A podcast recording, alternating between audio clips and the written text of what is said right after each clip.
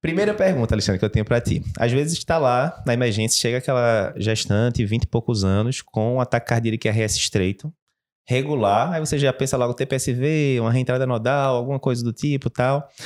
E algumas vezes essa paciente estabiliza alguma coisa do tipo, você fala, Jesus, vou ter que chocar uma gestante, né? Fazer uma cardioversão. Posso chocar? Isso vai causar malefício para o bebê? Como é que é a, o protocolo aí?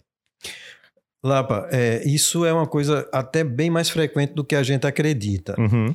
É, eu, eu, trabalho numa maternidade que tem cardiologia junto, que tem as duas emergências. Então a gente acaba pegando essa referência, sabe? Perfeito. E é muito é, frequente que as pessoas tenham receio de fazer a cardioversão, uhum. justamente por essa insegurança de poder ou não poder fazer é, o, o, choque, se vai trazer. Do bebê, né, no Exatamente. Caso, né? Então, a recomendação é que se a gestante estiver instável a qualquer momento, em qualquer idade gestacional, uhum. ela pode ser cardiovertida sem nenhum problema.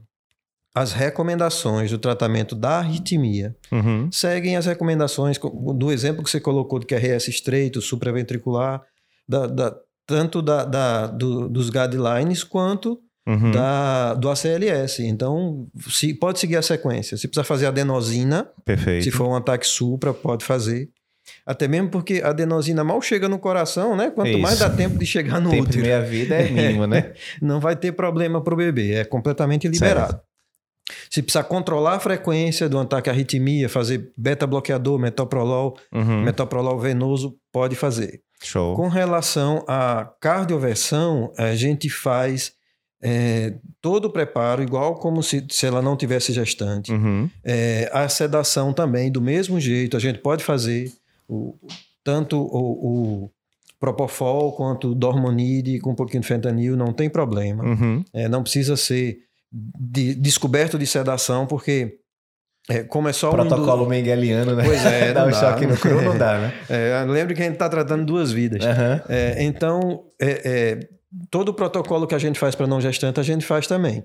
O que é que pode acarretar o choque é, nos estudos que, que se faz com cardiotocografia? Uhum. Eles avaliam que ocorre, em geral, uma bradicardia temporária Certo. do, do feto, que se reverte espontaneamente com pouco tempo, poucos Uhum. minutos, né? E o, a chance de abortamento mesmo é muito pequena. tá? Perfeito. Muito pequena. É, é, Menos de 2% pode ter alguma complicação que vai levar a algum abortamento. Ah, e aquela coisa, né? Se tá instável também, se você ficar protelando o tratamento. Exatamente. Protelando o tratamento vai complicar, né?